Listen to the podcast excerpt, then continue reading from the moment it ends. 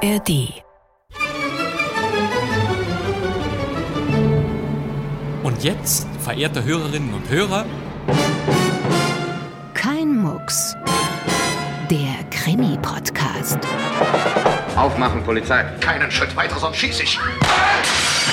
Bleiben Sie stehen! Was ist denn passiert? Ich habe es nicht getan. beantworten Sie meine Frage. Das ist Anstiftung zum Mord! Stimmt das? Nein, das ist nicht wahr. Sie sind ein Lügner. Woher wissen Sie das? Ich hatte keine Ahnung. Wie ist eigentlich Ihr richtiger Name? Gisela. Woher wissen Sie, dass das ein Mann ist? Meine Frau? Weg mit dem Revolver! Was denn, willst du ja mucksen? Kein Mucks, der Krimi-Podcast mit Bastian Pastewka am Mikrofon und damit ganz herzlich willkommen, meine sehr verehrten Damen und Herren. Es ist Donnerstag. Wie immer sind wir an diesem Tag überall dort zur Stelle, wo es Podcasts gibt, zum Beispiel in der ARD-Audiothek. Alle Anstalten stellen uns Archivklassiker einfach so zur Verfügung. In dieser Ausgabe sitze ich mal wieder, im neuen Funksaal von Radio Bremen. denn der Krimi, der hier schon abspielbereit ist, wurde genau dort 1963 zum ersten Mal gesendet. Aus dem Funkhaus an der Weser. Radio Bremen bringt als Hörspiel der Woche Hörspielabend von Radio Bremen. Auf dem Programm steht Auf dem Programm steht ein Whodunit, das in Schottland spielt. Der Student von Glasgow. Nein, nicht der Student aus Glasgow, das ist jemand ganz anderes. Der Student von Glasgow ist aber nicht so etwas wie der Bucklige von Soho oder der Bürger von Schloss Blackmore. Nein, nein, es ist, kaum zu glauben, ein Student. Und er studiert und lebt in Glasgow. Das ist eine verrückte Geschichte, Joe. Ja, das kann man wohl sagen. Freuen Sie sich auf einen höchst unterhaltsamen Pappmaché-Krimi. Da ist nichts dahinter, aber schön ist er doch. Ein typisches Günter Siebert-Hörspiel. Günter Siebert hat 30 Jahre lang Hörspiele und die allermeisten Krimis von Radio Bremen inszeniert, schon seit den späten 1940er Jahren. Und daher ist auch die Besetzung genau so, wie wir sie erwarten können. Ich bin Inspektor Mortimer von der Kriminalpolizei. Das haben Ihnen die anderen sicher schon gesagt. Hier ist schon mal der Inspektor unserer Geschichte. Ich muss mich an meine Bestimmungen halten. Bitte veranlassen Sie alles weiter und kommen Sie dann zu mir ins Büro. Und dieser Inspektor Mortimer wird von Hermann Lenschau gespielt. Na klar, allein an Hermann Lenschau erkennt man, dass es ein Radio Bremen Krimi sein muss. Er spielte, wenn er mitmachte, immer den Ermittler. Nur leider beginnt das Alibi zu spät. Und auf solche Sätze war Lenschau immer abonniert. Diesmal stellt sein Inspektor Mortimer Fragen wie Wann sind Sie heute Nacht nach Hause gekommen? oder ganz wichtig, Wann hat Ihr Sohn heute Morgen gefrühstückt? Und so muss das auch sein. Lenschau konnte solche Sätze immer in überlegene Seriosität verpacken. Er spielte seit den 50er Jahren in Fernsehkrimis. Sein Rollenfach war der strenge Kriminalbeamte, Ministerialrat oder Oberarzt. Man sah Hermann Lenschau im Kriminalmuseum in Tim Fraser oder der Kommissar, 1967 im Edgar Wallace-Film Die blaue Hand und in den ersten Tatortfolgen des WDR an der Seite des unkonventionellen Kommissar Cressin. Ich habe nachgesehen, gegen welche Paragraphen Sie verstoßen haben. Ganze Abschnitte kommen da zusammen. Können Sie sich vorstellen, was es heißt, Ihr Vorgesetzter zu sein? Ich stelle mir das ziemlich lustig vor. Lustig. Der schmucke Zollfahnder ermittelte zwischen 1971 und 73. Die Fälle hießen Cressin und der Mann mit dem gelben Koffer, Cressin und die zwei Damen aus Jade oder Cressin stoppt den Nordexpress. In allen sieben Einsätzen dabei Hermann Lenschau als Zollrat. Ja, Inspektor Mortimer, was ist denn los? In unserem Hörspielkrimi aus Bremen wird mal wieder viel telefoniert. Ja, jetzt Schatz, Holborn. Ja, und natürlich geht hier wenig überraschend Herbert Steinmetz ans Telefon. Nee, Ich weiß doch, wann ich gestern telefoniert habe. Herbert Steinmetz war der Radio Bremen Superstar. Rund 300 Hörspiele hat er dort bestritten zwischen 1950 und 1986. Nur heute bin ich früh aufgestanden, weil ich gestern mit dem Harken nicht fertig geworden bin. Diesmal spielt Steinmetz den Gärtner im Krimi. Ja, und wer geht jetzt ans Telefon? Hier ist Fanny Dorset, die Köchin von Mrs. Taylor. Was sagen Sie? Wen? Sie ist das weibliche Pendant zu Herbert Steinmetz, was die Häufigkeit der Auftritte in Radio Bremen Hörspielen angeht. Natürlich Gudrun Daube. Sie glauben doch nicht, dass ich etwas damit zu tun habe. Gudrun Daube war rund 50 Jahre in Stücken aller Gattungen dabei. Der älteste Eintrag, den wir als gesichert ansehen können, stammt von 1955. 1959 wurde sie einmal, wirklich nur einmal, an den Norddeutschen Rundfunk ausgeliehen. Alle anderen Auftritte hatte sie bei Radio Bremen, nicht nur in 150 Hörspielen, sondern auch als Moderatorin von Musiksendungen. Was soll das bedeuten? Und noch eine Grande Dame erwartet sie gleich in der Student von Glasgow, Trudig Daniel. Eine Stimme, wie es sie heute nicht mehr zu geben scheint. Oh, Das wird sich gewiss aufklären, Mr. Mortimer. Trudig Daniel war Jahrgang 1892.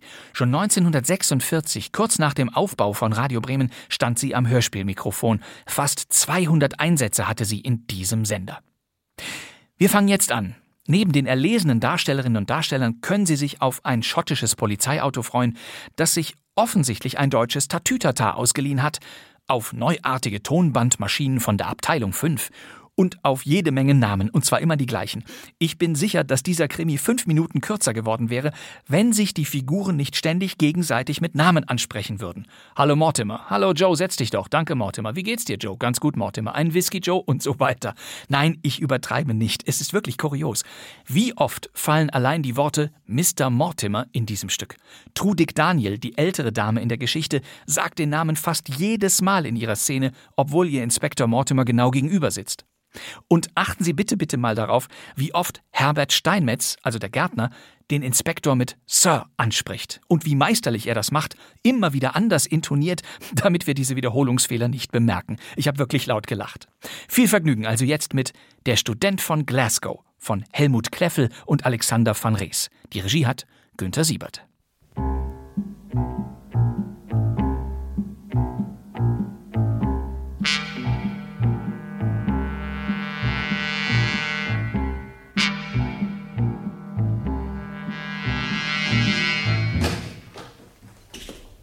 Hallo, Mr. Mortimer. Hallo, Joe.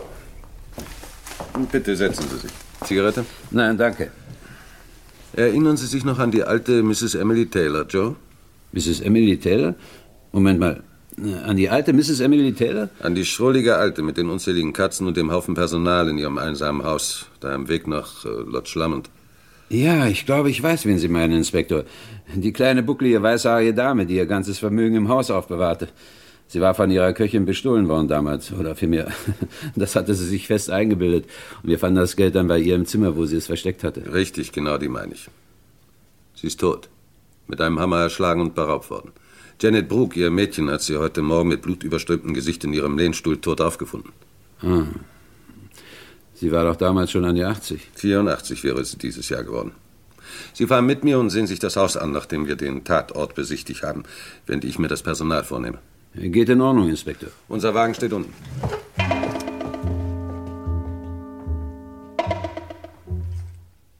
Sie haben die Tote heute Morgen entdeckt, Miss Brooke. Äh, wann war das? Um acht, Sir. Und da saß sie genauso im Lehnstuhl wie jetzt, äh, wie wir sie eben gesehen haben. Ja. Ist sonst in dem Zimmer seit hier was verändert? Nein, Sir. Weil das Licht noch brannte, sah ich ja gleich in der Tür, was geschehen war und rief nach den anderen. Ins Zimmer hinein sind Sie nicht gegangen. Nein, Sir. Wer kam dann zuerst? Thomas Graham, Sir, unser Hausmeister. Und der sagte gleich, nicht anfassen, Kinder, die Finger weg. Sehr vernünftig. Charles Holborn, der Gärtner, kam etwas nach ihm. Und die Köchin? Fanny Dorset ist nicht im Haus. Sie hat bis heute Nachmittag Urlaub, Sir. Einen längeren Urlaub, Miss Brooke? Nein, nur so. Sie wollte zu ihrem Vetter nach Inverary fahren und ist seit gestern Mittag nach dem Essen gegangen.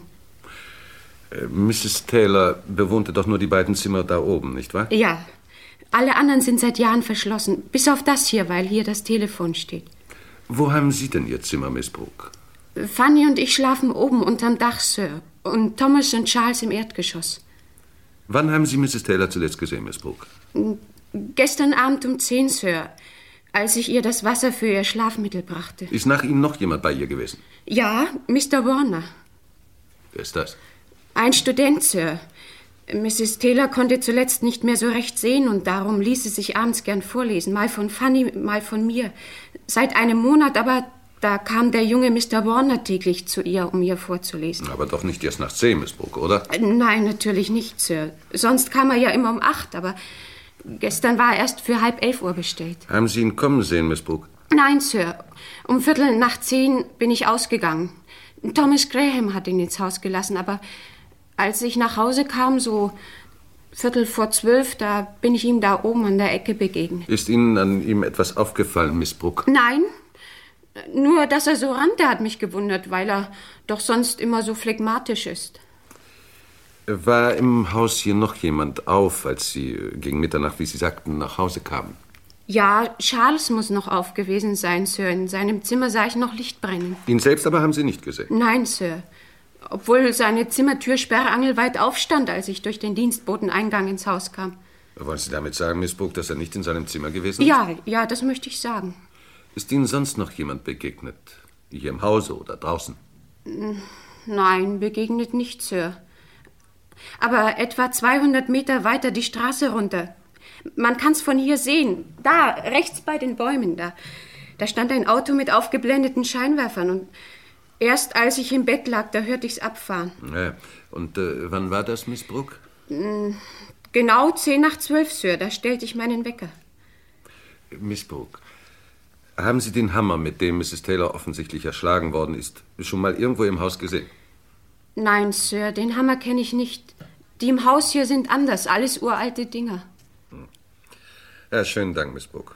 Und jetzt möchte ich den Hausmeister sprechen. Ja, Inspektor. Mr. Callahan, der Inspektor möchte Sie sprechen. Ja. Äh, Mr. Graham, äh, bitte setzen Sie sich doch. Danke, Inspektor. Wie lange sind Sie hier schon Hausmeister? 15 Jahre, Sir. Oh, dann kennen Sie das Haus ja wie Ihre Westentasche. Ja, das kann man wohl sagen. Ihr Zimmer liegt nach vorn raus, Mr. Graham, nicht wahr? Ja, zur Straße hin, damit ich sehen kann, wer kommt und wer geht. Dann haben Sie also Miss Brooke auch gesehen, als sie gestern Abend nach 10 Uhr noch ausging. Ja, Sir. Und gleich danach ist auch Mr. Warner gekommen, der Junge. Seinen Vater kenne ich gut, er ist Juwelier. Hier in Glasgow? Ja. Haben Sie Mr. Warner zu Mrs. Taylor hinaufbegleitet? Ja, Sir. Das war um halb elf. Und wann ist er wieder gegangen? Um äh, dreiviertel zwölf, Sir. Ich äh, hatte meinen Rundgang gerade beendet, als er aus dem Haus kam. Ist Ihnen an ihm etwas aufgefallen? Nein, Sir. Er ging langsam und ruhig, wie sonst. Haben Sie mit ihm gesprochen? Nein, Sir. Wann haben Sie Mrs. Taylor zuletzt lebend gesehen? Als ich Mr. Warner zu ihr hinaufbrachte, Sir. Na, äh, Sie sagten eben, Mr. Graham, dass Sie gerade von Ihrem Rundgang zurückkamen, als Mr. Warner das Haus verließ. Was für ein Rundgang war das, Mr. Graham? Mein alltäglicher, ganz gewöhnlicher Rundgang, Sir. Da gehe ich durch das ganze Haus und sehe nach, ob die Fenster und Türen zu sind. Alle Türen und Fenster? Auch die der unbewohnten, verschlossenen Zimmer? Ja, Ah, alle. Ich habe zu allen die Schlüssel. Und wenn ich drinnen alles geprüft habe, bis auf die bewohnten Zimmer natürlich, dann, na, dann gehe ich noch einmal ums Haus herum und leuchte mit einem Handscheinwerfer die Hauswände ab. Man kann ja nie wissen. Ja. Wie lange dauert denn so ein Rundgang? Hm, eine halbe Stunde, Sir. Ich lasse mir Zeit.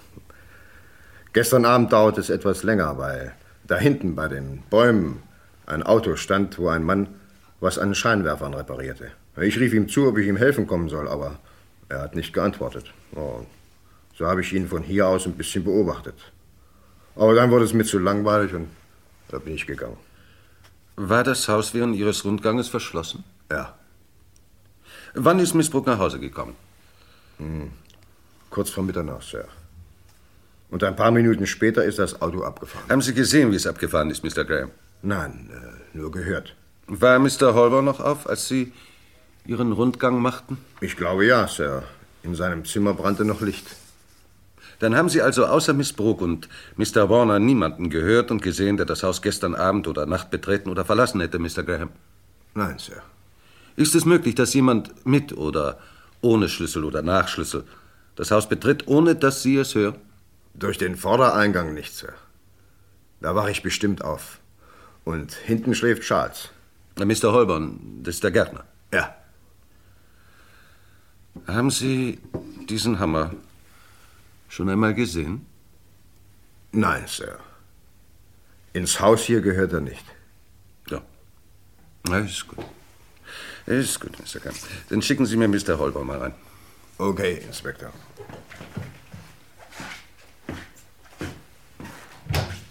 Sie sollen reinkommen. Sie sind Mr. Charles Holborn? Ja, Wann sind Sie gestern Abend ins Bett gegangen? kurz nach Mitternacht, Sir. Oh, was haben Sie denn noch so lange gemacht, Mr. Holborn? Sie müssen doch sicher morgens früh aufstehen. Ach, das ist nicht so schlimm. Nur heute bin ich früh aufgestanden, weil ich gestern mit dem Harken nicht fertig geworden bin. Sonst hake ich den Garten nämlich immer am Dienstag. Und wenn Mrs. Taylor heute Morgen aus dem Fenster gesehen hätte, Sie wissen ja, sie, sie war etwas schrullig, Mhm. und hätte gesehen, dass nicht alles in Ordnung ist, dann hätte es ein ziemliches Donnerwetter gegeben. Naja, und so bin ich eben früh aufgestanden. Sie haben meine Frage nicht ganz beantwortet, Mr. Holborn. Ach so, ja. Äh, gestern Abend. Ja, da habe ich ziemlich lange gelesen. Ich hatte mir einen Kriminalroman ausgeliehen und der war verdammt spannend. Da waren Sie also den ganzen Abend in Ihrem Zimmer. Ja, natürlich, Sir. Miss Brooks sagte aber vorher, dass Ihre Tür offen gestanden habe, als sie um Viertel vor zwölf nach Hause kam. Und dass sie sie nicht in Ihrem Zimmer gesehen hätte. Ja, das kann sein, Sir. Doch, das ist durchaus möglich. Ich saß in der Ecke und hatte die Tür auf, weil mir es zu warm war. Mein Zimmer liegt nämlich gleich neben der Heizung. Also natürlich. Ihr Zimmer liegt ja nach hinten raus. Ja. Die Straße können Sie nicht übersehen. Nein, Sir, kein Stück. Nur wer den Dienstbodeneingang benutzt oder sich hinten im Garten herumtreibt, der ist von mir aus zu sehen. Dann haben Sie also Miss Brooke gesehen, als sie nach Hause gekommen ist. Ja, natürlich, Sir. Als ich am Fenster vorbeiging und den Hausmeister, den habe ich auch gesehen, als er seine Runde in das Haus gemacht hat. Aber dann war es still. Totenstill hier im Haus, Sir. Sie sind also der Meinung, dass außer den beiden niemand an der Hinterfront des Hauses gewesen ist. Gestern. Ja, Sir. Ist Ihnen beim Haken heute Morgen irgendetwas Verdächtiges aufgefallen? Mm, Nein, Sir. Nein. Haben Sie gehört, wann Mr. Warner das Haus verlassen hat, Mr. Holborn? Ja, Sir, um zwölf herum. Ich hörte die Haustür zuschlagen. War Miss Brooke da schon da, Mr. Holborn? Nein, Sir, Miss Brooke kam erst später. Ah. Äh, Kennen Sie den Hammer, mit dem Mrs. Taylor ermordet worden ist? Nein, nie gesehen, Sir. Ist gut. Ja, das war's, Mr. Holborn. Ja. Sie können jetzt gehen. Aber äh, bitte sagen Sie das auch den anderen. Sie dürfen das Haus nicht verlassen. Wenigstens vorerst noch nicht. Es sei denn, dass wir es ausdrücklich genehmigen. Klar? Ja, das ist klar, Sir. Und sagen Sie doch bitte Mr. Duncan, meinem Assistenten, oben Bescheid. Er möchte, wenn er fertig ist, zu mir ins Büro kommen. Ja, gern, Sir.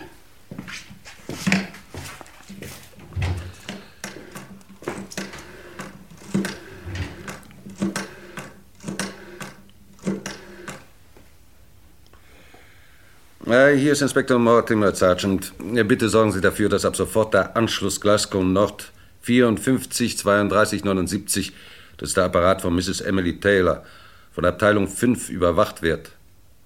Ja, danke. Ja, es ist eine verrückte Geschichte, Joe.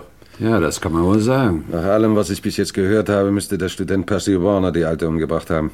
Ausgerechnet der Sohn des bekanntesten Juweliers hier in Glasgow. Ja, aber jetzt berichten Sie erstmal, Joe. Mrs. Emily Taylor ist einwandfrei erschlagen worden, Inspektor. Das Mordwerkzeug war der Hammer, den Sie ja gesehen haben. Es ist ein Hammer der Werft von Clydebank. Mhm. Was? Clydebank? Ja, fast neu. Und eigenartigerweise ist kein einziger Fingerabdruck an ihm zu finden. Kein Fingerabdruck? Nein. Auch an der leeren Kassette nicht, in der nach einer Aufstellung, die ich im Schreibtisch gefunden habe, mindestens 100 Pfund gewesen sein müssen. Der Schreibtisch ist erbrochen und durchwühlt worden, aber dann ist der Täter wahrscheinlich durch irgendetwas äh, gestört worden und geflohen. Wie kommen Sie darauf, Joe? Erstens hat er den Hammer liegen lassen, was er doch sonst sicher nicht getan hätte. Und zweitens hat er einen Stuhl umgestoßen und der Teppich ist verrutscht. Mhm.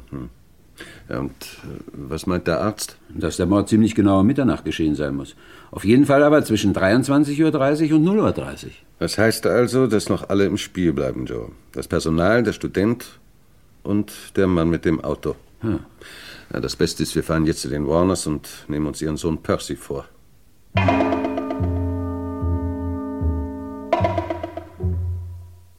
Können wir Ihren Sohn sprechen, Mrs. Warner?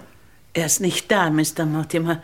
Kann ich ihm etwas ausrichten? Leider nein. Wir kommen in einer sehr ernsten Angelegenheit, Mrs. Warner, und brauchen ihn selbst. Er hat doch nicht etwa etwas Unrechtes getan, Mr. Mortimer. Mrs. Emily Taylor ist in der vergangenen Nacht ermordet und beraubt worden, Mrs. Warner. Nein. Und Ihr Sohn ist nach unseren bisherigen Ermittlungen wahrscheinlich der Letzte, der sie lebend gesehen hat. Unser Percy? Aber das braucht doch nicht zu besagen, dass. Mein Gott, Mr. Mortimer. Nein, nein, natürlich nicht, Mrs. Warner, beruhigen Sie sich. Kannten Sie die alte Mrs. Taylor? Ja, sie ließ gelegentlich bei uns arbeiten und, und jetzt durch Percy. Wann ist Ihr Sohn heute Nacht nach Hause gekommen, Mrs. Warner? Um halb eins. Mr. Mortimer mit dem Bus, der um Mitternacht draußen abfährt. Erlauben Sie, dass wir uns sein Zimmer einmal ansehen? Aber Äh, gern. Bitte, kommen Sie. Das wird Mr. Duncan machen, Mrs. Warner. Wir können uns dann inzwischen noch ein wenig unterhalten. Ja, wie Sie meinen. Natürlich. Bitte, Mr. Duncan. Bitte, hier, das ist es. Schönen Dank, Mrs. Warner. Ich kann es noch immer nicht fassen. Mr. Mortimer, eine so alte Dame. Sie war reich, Mrs. Warner, und leider so unvernünftig, ihr Geld nicht auf der Bank, sondern zu Hause zu verwahren. Seit wann hat Ihr Sohn der alten Dame vorgelesen? Seit einem Monat etwa, Mr. Mortimer. Und was bekam er dafür? Zehn Schilling pro Abend. Er hatte nämlich Schulden.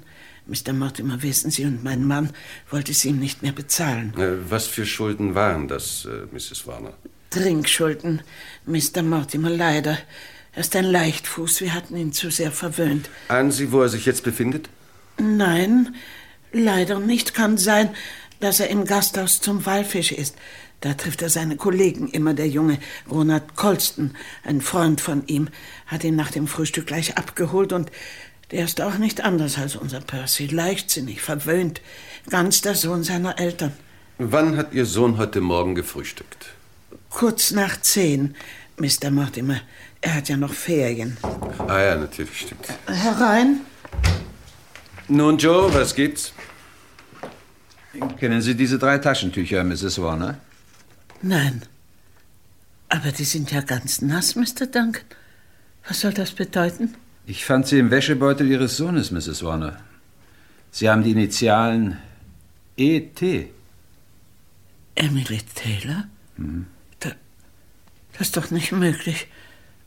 Ja, und das hier? Da und da und da.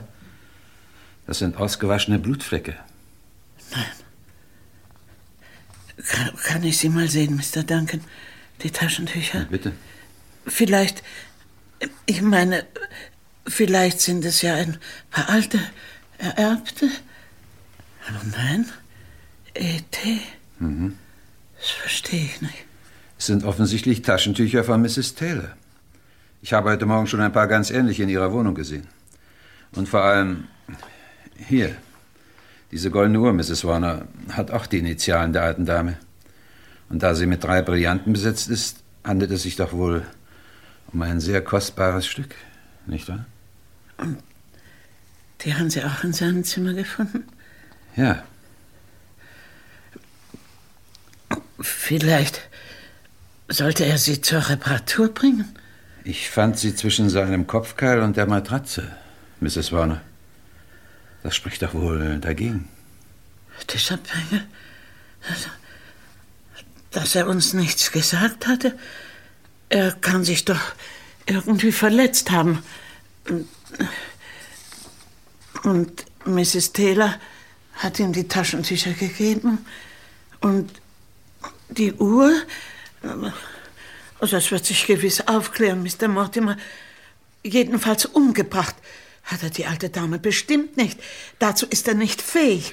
Tut mir leid, Mrs. Warner, aber ich fürchte, wir werden Ihren Sohn aufgrund der hier gefundenen Gegenstände verhaften müssen. Aber hören Sie doch erst einmal selbst, Mr. Mortimer. Ich glaube einfach nicht, dass er je etwas so Furchtbares tun könnte. Natürlich werden wir ihn fragen, was es mit den Taschentüchern auf sich hat und woher er die Uhr hat, aber.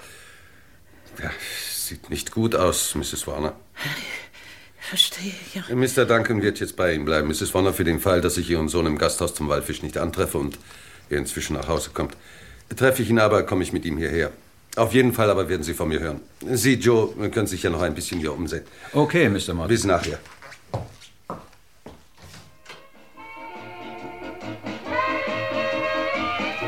Ah, ist ja furchtbar, das Ding. Können Sie das nicht ein bisschen leiser stellen? Aber ja, Mr. Mortimer. Kleinen Moment mal. Danke. Kennen Sie Percy Warner schon lange? Ja, was heißt lange? Und ja, möchte ich sagen. Kommt er häufig zu Ihnen? Nur so zwei, dreimal in der Woche. Sie wissen ja, wie es die Studenten aus begüterten Häusern machen. Haben sie was, dann hauen sie es drauf. Und haben sie nichts, dann hauen sie es auch drauf. machen sie eben Schulden. Hatte Percy Warner auch Schulden bei Ihnen? Oh ja. Heute Morgen hat er gerade die letzten bezahlt. Genau vier Pfund und sechs Schillinge. Unser Feier hat er einen ausgegeben. Mr. Colston da hinten an der Musikbox, der hat mitgehalten. Drei Schienen und fünf Whisky. So, das ist Mr. Colson da hinten. Ah, feiner Kerl. Ja, wissen Sie, im vorigen Jahr, da, da war plötzlich eine Schlägerei hier im Gange. Und Percy, Der greift doch plötzlich zum Hammer, der hier immer liegt, zum Fassanstechen und schlägt damit auf die anderen ein, bis ihm Colston das Ding aus der Hand genommen hat. Ach. Ja, war natürlich betrunken, der Junge, nicht? Aber sonst immer friedlich. Aber damals, nee, das war wirklich nicht schön. Äh, Wann ist er vorhin gegangen? um halb zwölf, Mr. Mortimer. Ja, danke. Dann will ich mich noch einen Augenblick zu Mr. Colson setzen. Bringen Sie uns zwei Whisky? Aber gern, Mr. Mortimer. Mr. Colson? Inspektor Mortimer, Kriminalpolizei, Sie erlauben? Bitte. Der Wirt sagte mir, Mr. Colson, dass Sie ein Freund von Mr. Percy Warner seien. Stimmt das? Ja, wir studieren zusammen. Ihr Whisky, Mr. Mortimer. Ja, danke. Bringen Sie einen mit? Warum nicht? Cheerio. Cheerio, Mr. Mortimer. Studieren Sie schon lange zusammen? Im dritten Semester. Ah, dann kennen Sie ihn also recht gut. Allerdings. Sagen Sie, ist Ihnen an ihm heute Morgen etwas aufgefallen, Mr. Colson? Ich meine, er war heute irgendwie anders als sonst. Sie waren doch bis vor kurzem hier mit ihm zusammen. Ja, er war ausgeglichener und aufgeräumter als sonst, Mr. Mortimer. Und schien ausnahmsweise mal Geld zu haben. Hat er Ihnen gesagt, woher? Na, von der alten Dame natürlich, bei der er den Vorleser mimte. Hat er Ihnen das gesagt, Mr. Colson, oder nehmen Sie das nur an?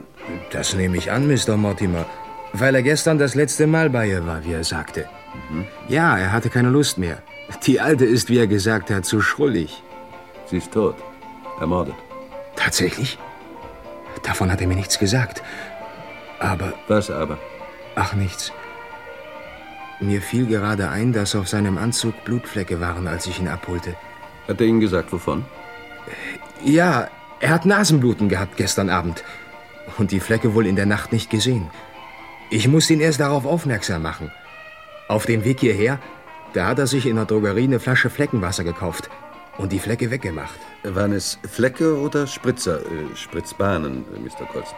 Flecke, nicht viel, nur ein paar. Und nur auf der Jacke. Hat er viel Geld bei sich gehabt, Mr. Colston? Hm, fünf, sechs Pfund, würde ich sagen. Für ihn ist das sehr viel.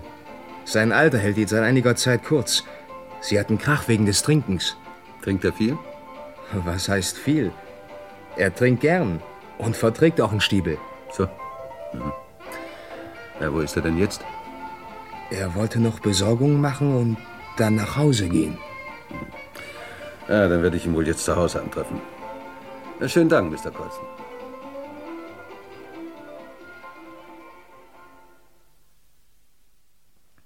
Wollen Sie uns jetzt ein paar Minuten allein lassen, Mrs. Warner? Wenn es sein muss, bitte. Mr. Duncan äh, kann Ihnen Gesellschaft leisten. Ich brauche ihn hier nicht mehr.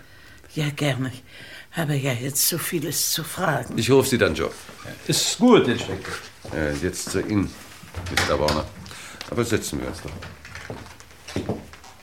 Mr. Duncan und Ihre Mutter hat Ihnen sicher inzwischen erzählt, was geschehen ist, nicht wahr? Ja, natürlich, Mr. Mortimer.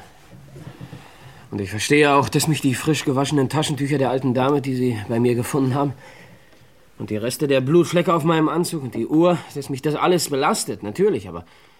Aber ich bin's nicht gewesen, das schwöre ich. Das wird sich herausstellen, Mr. Warner. Wann haben Sie gestern Abend das Haus von Mrs. Taylor betreten? Um halb elf, Mr. Mortimer. Sonst war ich schon immer um acht Uhr bei ihr, aber gestern hat sie mich zu spät erst bestellt. Wer hat geöffnet? Der Hausmeister Graham. Äh, Wie lange haben Sie der alten Dame vorgelesen? Bis elf. Und dann bekam ich mein Nasenbluten. Und da hat mir die alte Dame, als sie es gar nicht aufhören wollte und mein eigenes Taschentuch durchblutet war, drei von ihren gegeben, beziehungsweise mir gesagt, ich solle sie mir nehmen. Äh, Wo haben Sie Ihr eigenes Taschentuch später gelassen, Mr. Warner? Wir haben es nicht gefunden. D- Das muss ich auf dem Weg zum Bus verloren haben, Mr. Mortimer. Äh, haben Sie oft Nasenbluten? Nein, es, es kam gestern wie angeflogen. Was hat die alte Dame dazu gesagt, dass Sie ihr nicht mehr vorlesen konnten? Geschimpft hat sie.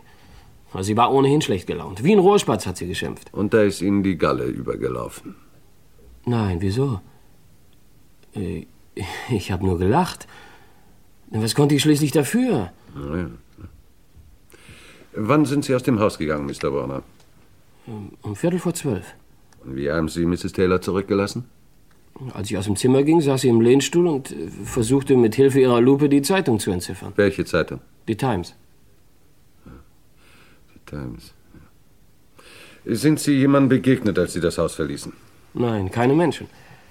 Nur hörte ich, äh, als ich eben aus dem Haus war, oben eine Tür zuschlagen. Sind Sie sicher, dass es eine Tür oben gewesen sein muss? Ja. An Sie, wer das gewesen sein könnte. Der Hausmeister, denke ich. Er machte gerade seine Runde. Der Hausmeister will Ihnen draußen begegnet sein. Das heißt, er hat Sie aus dem Hause gehen sehen, wusste aber nicht, ob Sie ihn auch gesehen haben. Nein, ich habe ihn nicht gesehen. Miss Brooks sagt, Sie seien auf der Straße draußen gerannt. Warum sind Sie gerannt? Weil ich den Bus kriegen wollte. Den Nachtbus zur Stadt. Haben Sie Miss Brooks auch gesehen, Mr. Brown? Nein. Haben Sie gesehen, dass ein Auto in der Nähe des Hauses parkte? Ja, aber erst als ich nach Haus ging. Es stand die Straße ein Stück weiter runter zum Wald und äh, ha- hatte die Scheinwerfer aufgeblendet. Äh, Wie kommen Sie in den Besitz der goldenen Uhr von Mrs. Taylor? Ich sollte sie zur Reparatur bringen. Ja, warum haben Sie sie dann zu Hause versteckt? Und damit sie nicht in unrechte Hände kommt. Und mein Vater hat Lehrlinge, Hausdiener und Boten. Man kann doch nie wissen. Na, hätten Sie sie doch Ihrem Vater geben können, Mr. Warner, dass er sie ins Safe schließt. Darauf bin ich nicht gekommen, Mr. Mortimer. Das ist eigenartig. Nicht wahr? Und warum haben Sie Ihrer Mutter nichts von Ihrem Nasenbluten erzählt? Das hielt ich für unerheblich. Und dann, äh, meine Mutter macht sich immer gleich Sorgen. Ja, das tun ja wohl alle Mütter. Haben Sie auch Schulden? Nein, kaum. Was soll das heißen? Kaum. Ja, zwei, drei Pfund vielleicht noch. Äh, Die anderen habe ich heute bezahlt, das wissen Sie ja. Und bei wem haben Sie jetzt noch Schulden? Bei einigen Kollegen. Ja, es tut mir leid, Mr. Warner, aber ich halte Sie nach unseren bisherigen Ermittlungen für hinreichend verdächtig, Mrs. Emily Taylor ermordet zu haben. Sie sind verhaftet. Ich protestiere, Mr. Mortimer. Das können Sie morgen beim Haftrichter tun. Ich muss mich an meine Bestimmungen halten. Mr. Mortimer! Joe! Inspektor? Mr. Warner ist verhaftet. Bitte veranlassen Sie alles Weitere und kommen Sie dann zu mir ins Büro.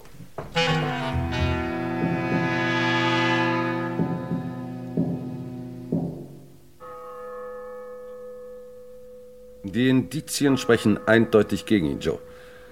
Und doch habe ich Zweifel. Vor allem sehe ich kein Motiv, das diesen Percy veranlasst haben könnte, Mrs. Taylor zu töten. Wenn er zum Beispiel dringend Geld gebraucht hätte, was ja trotz seiner Aussagen möglich sein kann, ich glaube dem jungen Mann nämlich nicht ganz, dann hätte er ja doch nur die Uhr zu verkaufen brauchen. Ganz gleich, ob sie sie ihm wirklich zur Reparatur mitgegeben hat oder ob er sie gestohlen hat. Ja, natürlich. Nur hätte er befürchten müssen, dass das früher oder später herauskommen würde. Und bei der Stellung seines Vaters konnte ihm der Skandal nicht ganz gleichgültig sein. Ja, das schon. Nur halte ich zum anderen keinen Mörder für so primitiv, dass er die Taschentücher mit dem Blut der Ermordeten ausgewaschen oder nicht ausgewaschen zu Hause in seinen Wäschebeutel wirft. Der vernichtet sie. Vielleicht hatte er gestern keine Zeit oder keine Gelegenheit mehr dazu, wenn er sein Alibi nicht gefährden wollte. Ja, kann sein. Aber dann hätte er es doch heute tun können. Überdies liegt die Villa derart einsam da draußen, dass es wahrscheinlich gar nicht so schwer ist, zu irgendeinem Zeitpunkt ins Haus zu gelangen. Sich dort zu verbergen, bis es still ist und dann zu handeln. Es ist nicht wie manchmal in derartig alten Kästen einen unterirdischen Zugang zum Haus gibt. Das müssten wir allerdings noch feststellen. Äh, denken Sie an den Mann im Auto. Ja, auch, ja. Was hatte der da zu suchen? Und warum hatte er seine Scheinwerfer aufgeblendet? Der Hausmeister sagte doch, dass er daran hantierte, nicht wahr? Vielleicht waren sie nicht in Ordnung. Ja, das kann eine Finte gewesen sein. Zu guter Letzt macht mich noch stutzig, Joe, dass ausgerechnet am Hammer und an der Kassette keine Fingerabdrücke zu finden waren. Wissen Sie was, Joe? Sie fahren jetzt mit dem Hammer hinaus in die Werft. Vielleicht kommen wir damit ein Stück weiter. Ich sehe mir die Villa noch mal genau an und nehme mir das Personal noch mal vor. Da es keinen unterirdischen Gang hier im Hause gibt, Mr. Graham, muss sich der Mörder von Mrs. Taylor also entweder schon im Hause verborgen gehalten haben, als sie ihren Rundgang machten, oder... Das ist nicht möglich, Mr. Mortimer. Es sei denn, er hätte sich in einem der bewohnten Zimmer oder im Telefonzimmer aufgehalten. Die anderen habe ich doch alle kontrolliert. Da muss er nach ihrem Rundgang mit einem Nachschlüssel ins Haus gelangt sein, ohne dass ihn jemand gehört hat. Oder einen Gehilfen hier im Hause gehabt haben. Wenn es nicht Mr. Warner war. Ja, ja natürlich. Auch das ist möglich. Schönen Dank, Mr. Graham.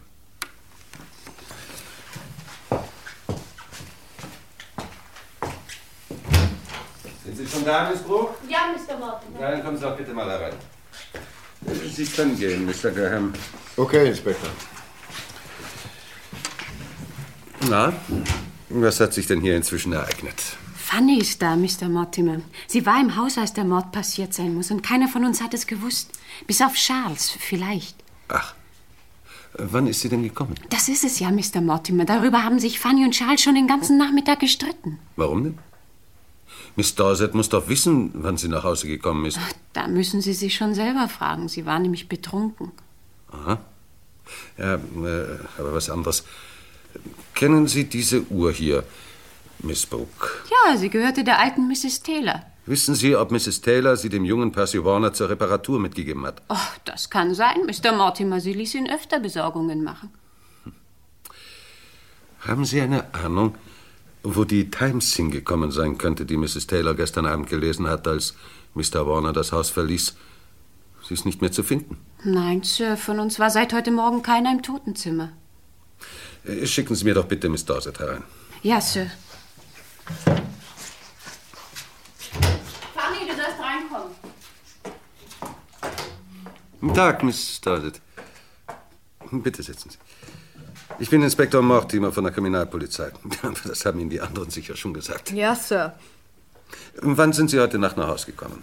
Kurz nach Mitternacht, Sir. Und warum sind Sie nicht nach Inferrari gefahren, wie Sie vorgehabt haben? Weil ich den Zug verpasst hab, Sir.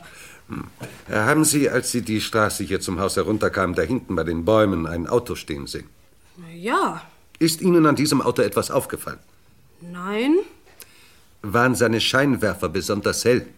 Nein, Sir. Nicht, dass ich wüsste. Sie waren betrunken, sagte Miss Brooke. Ja, etwas. Ich hatte einen Schwips und gesungen hab ich ja wohl auch vor mich hin, aber betrunken nenne ich das nicht. Sind Sie hier im Hause jemandem begegnet, als Sie in Ihr Zimmer gingen? Ja, Sir, dem Charles. Wissen Sie das genau? Ja, er kam hier aus dem Zimmer, aber er sagte, das müsse viel früher gewesen sein, weil er gerade vom Telefon kam. So um 10 herum sagte, aber das kann doch nicht sein, wo ich mit dem Zwölferbus gefahren bin. Bitte gehen Sie ran. Ich? Ja, schnell. Hier ist Fanny Dorset, die Köchin von Mrs. Taylor. Was sagen Sie? Wen? Ja, Moment mal. Ich soll den Charles holen, Sir. Ja, bitte holen Sie ihn. Aber lassen Sie uns dann allein, ja? Moment mal, ich hole ihn. Mr. Holborn! Sie sollen ans Telefon kommen! Er kommt, Sir. Ah, danke. Telefon für Sie, Mr. Auburn. Ja, ich danke. Ja, jetzt Charles Holborn, wieder Taylor. Was sagst du, Toni? Äh, Ja, natürlich. Klar, ja, ja, geht in Ordnung. Na, Toni. Ja, ja, okay. Äh, Es war ein Freund von mir, Sir. Ja, was wollte er? Oh, nur so. Nichts Besonderes. Er hat mich beschimpft, weil ich gestern Abend nicht zum Pokern gekommen bin. Dabei hatte ich den Wirt angerufen und gesagt, dass ich nicht kann. Wann haben Sie den Wert angerufen, Mr. Holborn? Oh, so um 10 um Uhr etwa. Äh, Miss Dorset will Sie aber kurz nach Mitternacht gesehen haben, und zwar als Sie aus diesem Zimmer kamen. Was? Das kann sie anderen erzählen, aber nicht mir, Sir. Nee, ich weiß doch, wann ich gestern telefoniert habe. Das können Sie auch jederzeit nachprüfen, wenn Sie den Wirt vom Goldenen Lamm fragen. Ja, gleich um die Ecke hier bei der Bushaltestelle. Fanny. Fanny war doch betrunken. Naja, das gibt sie ja auch zu. Nur, dass sie behauptet, mit dem 12-Uhr-Bus gekommen zu sein. Ja, aber dann, dann hätte ich Sie doch nicht sehen können, als Sie hier herauskamen. Nach dem Telefonieren. Nein, nein, nein, die, die ist um 10 Uhr gekommen, mit dem 10 Uhr Bus. Aber warum haben Sie Fanny heute Morgen nicht auch heruntergerufen, nachdem Miss Brooke Ihre fürchterliche Entdeckung gemacht hat? Wie bitte? Ich meine, warum haben Sie Fanny heute Morgen nicht auch heruntergerufen, nachdem Miss Brooke die Tote gefunden hat? Hm. Habe ich gar nicht daran gedacht, Sir. Wozu auch wir? Naja, wir waren da alle ziemlich erschrocken, ja? Naja, natürlich. Äh, Übrigens, ich glaube, wir können das Ausgehverbot wieder aufheben. Wir haben heute Mittag Percy Warner verhaftet. Ach. Ja, äh, bitte sagen Sie das auch den anderen. Aber wenn einer weggeht, möchte er hinterlassen, wohin. Ich bin ab sofort im Büro zu erreichen, falls sich hier etwas Neues ergeben sollte. Verstanden? Ja, Äh, verstanden, Sir. Gut.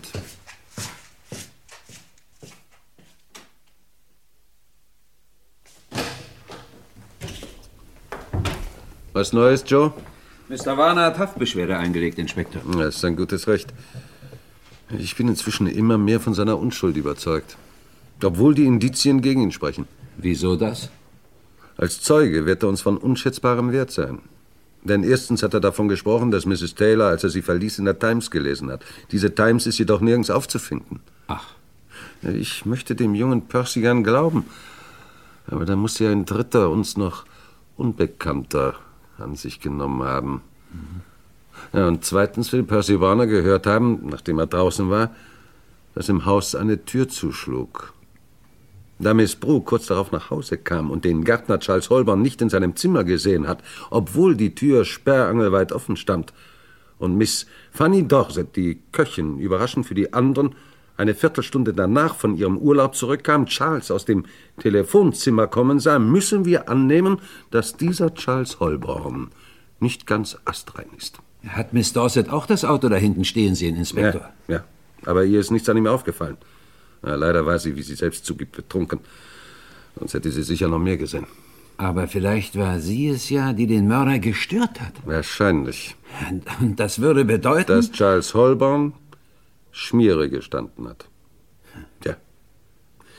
Sind die Bänder von der Telefonüberwachungsstelle schon da? Äh, Nein, Inspektor, noch nicht. Äh, Soll ich anrufen? Bitte, Sie sollen sie uns gleich überspielen. Ich stelle uns schon mal den Verstärker an.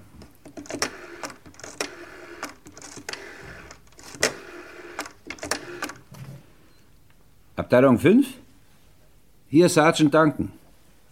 Inspektor Mortimer möchte die Telefonate, die mit der Villa Taylor geführt worden sind, gleich hören. Ja, überspielen ins Chefzimmer. Danke. Kommen sofort, Inspektor. Hier 54 32 79. Kann ich Mr. Holborn bitte mal haben? Ja, mein Berat. Hier ist Tony Charles. Alles okay? Eben nicht. Du hast deinen Hammer liegen lassen. Warum hast du ihn nicht an dich genommen? Als ich es bemerkt habe, war es schon zu spät. Hatten ihn die anderen auch schon gesehen. Jetzt hat ihn die Mordkommission mitgenommen. Macht nichts. Fingerabdrücke sind nicht dran.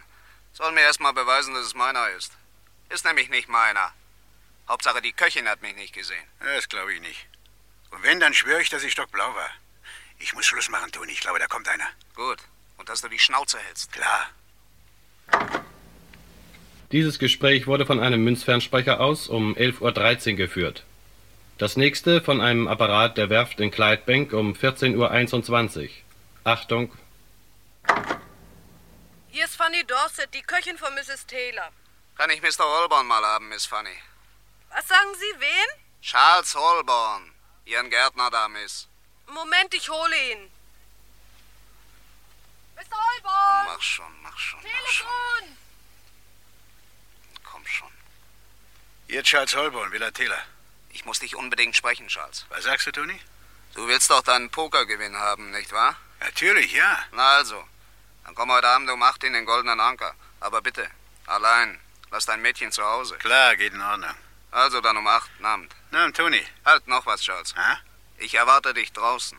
Gut, okay. Ach, das reicht wohl. Los, Joe. Ab und zum Goldenen Anker. Es ist eben drei Viertel. Wenn wir uns beeilen, sind wir auch um acht da.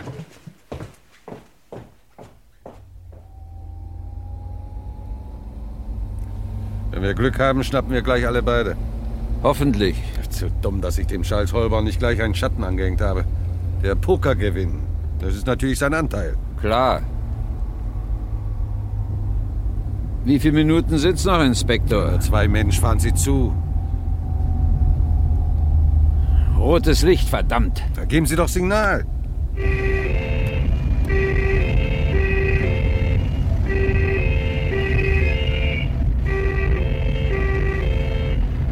Das da vorn muss der goldene Anker sein. Prima. 8 Uhr, Joe. Auf die Minute.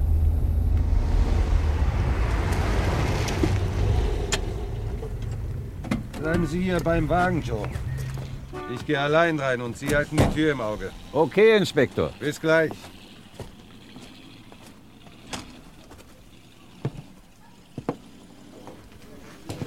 Inspektor Mortimer, Kriminalpolizei.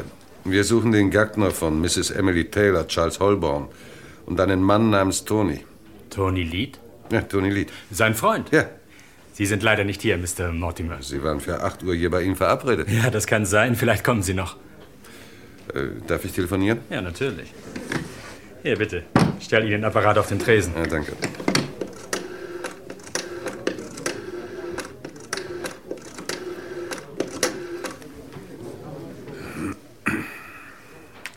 Äh, Villa Taylor? Äh, hier ist Inspektor Mortimer. Miss Brooke? Ah ja, äh, Miss Brooke, ist Mr. Holborn im Haus? Ah. Und wann ist er weggegangen? Ah, danke. Ja, das ist guter Rat teuer. Soll ich den beiden etwas ausrichten, wenn sie kommen? Nein, nein, nein. nein. Äh, Halten Sie sie fest und rufen Sie uns an. Oder besser, ich schicke Ihnen gleich ein paar Beamte hier ins Zivil. Die beiden haben doch nicht etwa- Doch, leider. Ich darf Sie also um Ihre Unterstützung bitten, Mr. McTire. McTire. Äh, Wir fahren inzwischen zur Villa Taylor. Auf Wiedersehen.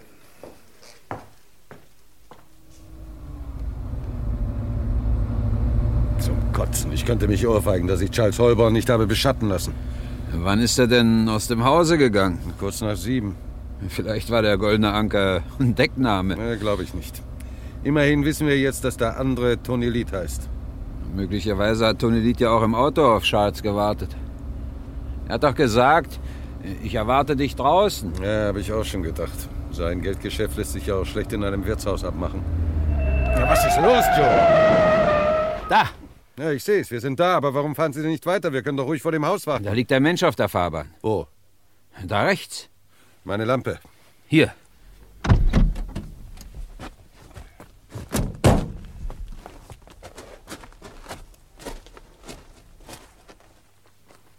Charles Holborn. Er ist tot. Überfahren. So ein Schwein. Hat ihm eine Falle gestellt, der Kerl. Was machen wir jetzt? Unsere Aufgabe ist es, Tony Lee zu fassen. Das hier ist Sache der Mordkommission. Meine Güte, schon dreiviertel zwölf. Aber immerhin, der Wagen, mit dem Charles Holborn überfahren worden ist, Joe, haben unsere Beamten in einer Straße in Clydebank gefunden. Was? Ja. Und in dem Wagen die Times von Mrs. Emily Taylor mit einer blutigen Krawatte. Da war also dieser Tony oder Anthony Lee der Mann mit dem Auto, das Miss Brooke und die anderen gesehen haben. Ja. Der Wagen ist vor drei Tagen aus einer Reparaturwerkstatt in Largs gestohlen worden. Und Anthony Lee? Scheint geflohen zu sein. In seiner Wohnung fand man einen Teil des geraubten Geldes und einige recht gute Bilder von ihm, wie die Wirtin gesagt hat. Die Fahndung nach ihm läuft auf Hochtouren und wenn er Glasgow bis jetzt nicht verlassen hat, kommt er auch nicht mehr raus. Dann ist die Sache für uns jetzt also so gut wie erledigt, Inspektor. Ja, Mortimer. Ja, Inspektor Mortimer, was ist denn los? Was? Nein, auf jeden Fall festhalten und sofort herbringen. Aber passen Sie auf, der Kerl ist da einfähig. Gut, danke. Haben Sie ihn? Das möchte ich annehmen.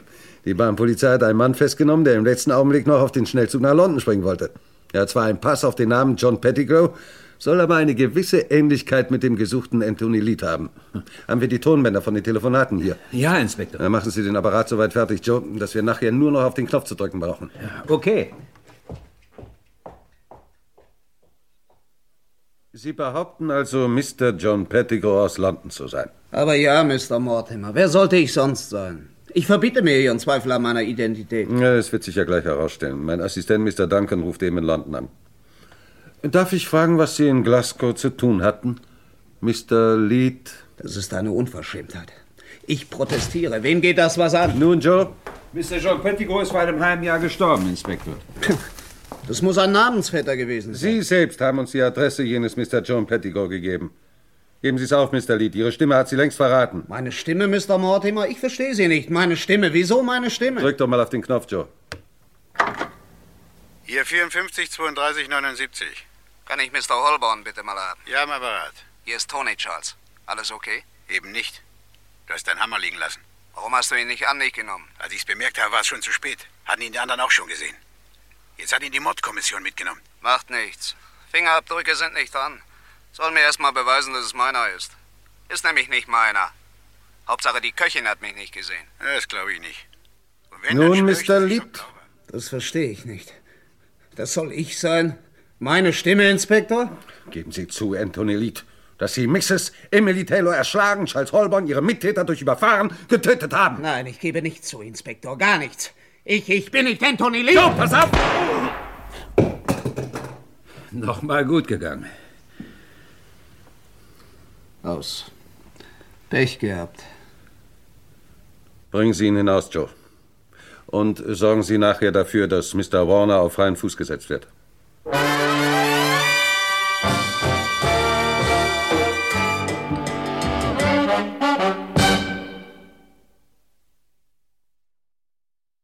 Sie hörten Der Student von Glasgow von Helmut Kleffel und Alexander van Rees. Es sprachen Inspektor Mortimer Hermann Lenschau, Sergeant Joe Duncan Michael Gaffron, Haushälterin Janet Brooke Katharina Matz, Hausmeister Thomas Graham Eberhard von Gagern, der Gärtner Charles Holborn Herbert Steinmetz, die Köchin Fanny Dorset Gudrun Daube, der Student Percy Warner Wolfgang Wertenbach, seine Mutter Mrs. Warner Trudig Daniel, Anthony Lied Günter Stoll und andere. Die Regie hatte Günter Siebert und dieses Hörspiel lief erstmals am 11. Juli 1963 bei Radio Bremen.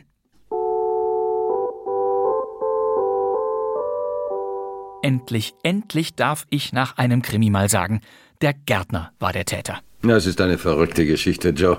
Ja, das kann man wohl sagen. Ja, das fand ich auch in mehrerer Hinsicht. Zu unserem Student von Glasgow Hörspiel gibt es noch was zu erzählen. Ist Ihnen das mit den Tonbändern aufgefallen? Sind die Bänder von der Telefonüberwachungsstelle schon da? Äh, Nein, Inspektor, noch nicht. Äh, Soll ich anrufen? Bitte, Sie sollen sie uns gleich überspielen. Ich stelle uns schon mal den Verstärker an. Telefonmitschnitte auf Senkelbändern sind 1963 wohl etwas ganz Besonderes. Ob man sich damals schon Gedanken über die Zulässigkeit gemacht hat? Aber was mich noch mehr wunderte, war die Ansage auf dem Band. Hören Sie nochmal. Das nächste von einem Apparat der Werft in Clydebank um 14.21 Uhr. Achtung, Das habe ich noch nie gehört. 14.21 Uhr? Ja. Und dann suchte Inspektor Mortimer doch fieberhaft nach einer Zeitung, richtig? Diese Times ist jedoch nirgends aufzufinden. Genau, eine Times. Und jetzt hören Sie doch bitte mal hierzu. Hallo. Sergeant Miller, ist Inspektor Mortimer dort? Ja, Mortimer am Apparat. Was ist los, Miller? Wir haben die Times, Inspektor. Einen Fetzen der Times, und zwar den mit dem Postadressdruck von Warner. Ist ja ausgezeichnet. Gleiche Zeitung, andere Stimmen. Aus dem Funkhaus in Hamburg, die Times, heißt diese alternative Hörspielfassung des Student von Glasgow. Und die entstand zwei Jahre vorher, 1961, als 96. Folge der NDR-Krimireihe Die Jagd nach dem Täter. Sergeant Miller. Bitte sorgen Sie dafür, dass ab sofort der Anschluss Glasgow 54 32 79 von Abteilung 5 überwacht wird. Okay, Inspektor. Danke. Eine verrückte Geschichte wieder mal, was, Joe? Ja, das kann man wohl sagen. In der Tat, Helmut Kleffel schrieb dieses Die Times Hörspiel also ursprünglich für den NDR. Diese Fassung ist 15 Minuten kürzer. Dass sich beide Versionen unterscheiden, das merkt man gleich am Anfang. Zum Vergleich hier nochmal der Anfang von Der Student von Glasgow. Hallo, Mr. Mortimer. Hallo, Joe. Bitte setzen Sie sich. Zigarette? Nein, danke. Und nun dieselbe Szene in Die Times. Hallo, Mr. Mortimer. Hallo, Joe. Bitte setzen Sie sich. Zigarette? Ja, danke. Natürlich. Darüber hinaus läuft die NDR-Fassung nach 15 Minuten in eine ganz andere Richtung. Wir hören keinen einzigen Telefonmitschnitt von Abteilung 5, keine Autofahrt, kein Polizeiauto, der Schurke Anthony Lead taucht gar nicht auf, Charles Holborn überlebt und die Figuren sprechen sich gar nicht pausenlos mit Namen an. Danke, Miller. Na, also, Sie haben die Times. Und zwar gerade den Fetzen mit dem Postadressdruck von Warner. Das ist doch großartig. Haben wir ja wieder mal geschafft, was? Lassen Sie gleich ein Fernschreiben raus. Haftbefehl folgt. Und wir holen uns Holborn. Bums Ende, Sergeant Miller hat den Fall gelöst. Wieder eine Episode aus dem Hörspiel Paralleluniversum. Wir sind am Ende und die letzten Worte hat wieder einmal Gudrun Daube. Diese Bremer Radio-Ikone hörten wir in unserem 1963er Hörspiel als Köchin, hier in einem Mitschnitt von 2008. Und nun ist Sendeschluss. Meine Damen und Herren, wir wünschen Ihnen einen angenehmen Abend.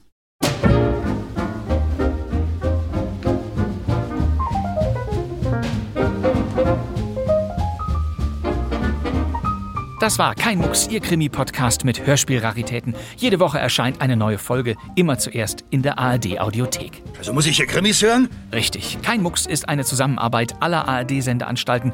Unsere fünfte Staffel läuft immer weiter und weiter. Und sollten Sie es bis nächsten Donnerstag nicht aushalten, viele frische Archivkrimis stehen in den anderen Krimi-Podcasts der Audiothek.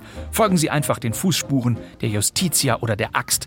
Dann landen Sie bei Auf der Spur, Schlechte Gesellschaft oder Knallhart. Und ich glaube, damit können wir hier diesen Fall abschließen. darf ich Ihnen dann heute für Ihre liebenswürdige Mitwirkung danken. Wir sehen uns ja in einer Woche wieder bei dem nächsten Hörspiel. Ich darf mich verabschieden. Mein Name ist Bastian Pastewka. Danke fürs Zuhören. Tschüss. Also, Wiedersehen. Thank you